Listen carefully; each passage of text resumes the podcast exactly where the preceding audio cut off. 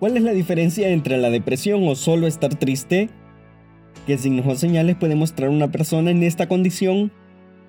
Bienvenidos a este nuevo episodio. En esta ocasión hablaremos de un tema que ha afectado a muchos. Estamos hablando de la depresión. Comenzamos. Gracias por escuchar el episodio de hoy. En esta ocasión deseo hablarte sobre algo que en la actualidad es muy común. Me refiero a la depresión Primero me gustaría que nos hiciéramos una pregunta. ¿Realmente nos encontramos en depresión o solamente estamos tristes? Actualmente es muy común escuchar sobre la depresión, ya sea que algún conocido, amigo, familiar o bien nosotros mismos estemos pasando por un mal momento en nuestra vida y esto nos causa este sentimiento. ¿Cómo saber si tengo depresión?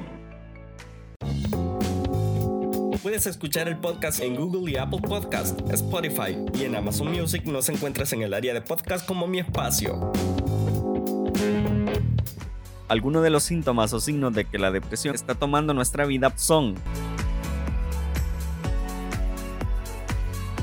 sentirse constantemente triste, ansioso o vacío, tener constante pesimismo, irritarse, frustrarse o estar en un estado intranquilo en todo momento. Sentimiento de culpa, inutilidad o impotencia.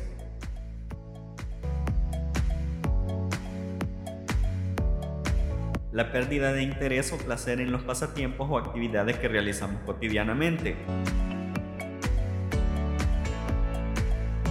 Dificultad para dormir, despertarse temprano en las mañanas o dormir demasiado. Cambios en la cantidad de nuestros alimentos o en el peso sin haberlo planificado.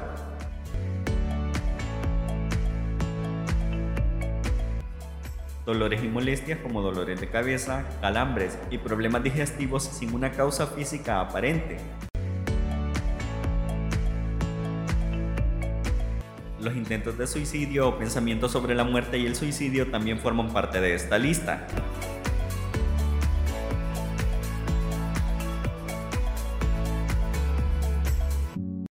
Algo que debemos tener en cuenta es que la depresión no afecta exactamente igual a todos, y es que la depresión cambia conforme a la edad. También puedes escuchar este podcast en Tuning Radio. Encuéntranos como Mi Espacio. Búscalo y agrégalo a tus favoritos.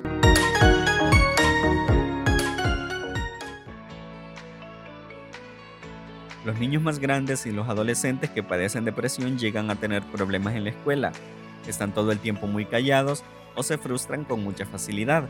Además, ellos pueden experimentar otros trastornos, como ansiedad y trastorno de alimentación, trastornos por déficit de atención junto a hiperactividad e incluso llegar a el consumo de drogas. En casos de los adolescentes más grandes son muy propensos a sufrir somnolencia excesiva y un apetito anormalmente más grande.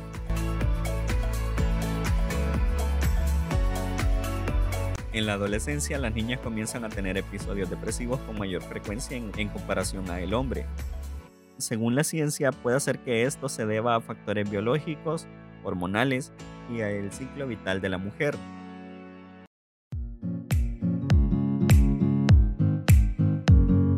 ¿Te está gustando el episodio de hoy? No te pierdas el siguiente el próximo viernes.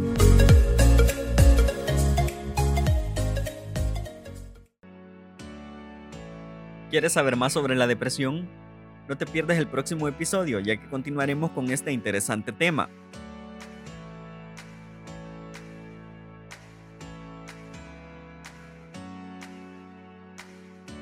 Gracias por escuchar el episodio de este día. Nos encontramos en Spotify, Tuning, Google y Apple Podcasts el próximo viernes a las 2 de la tarde y a las 2.30 de la tarde en YouTube.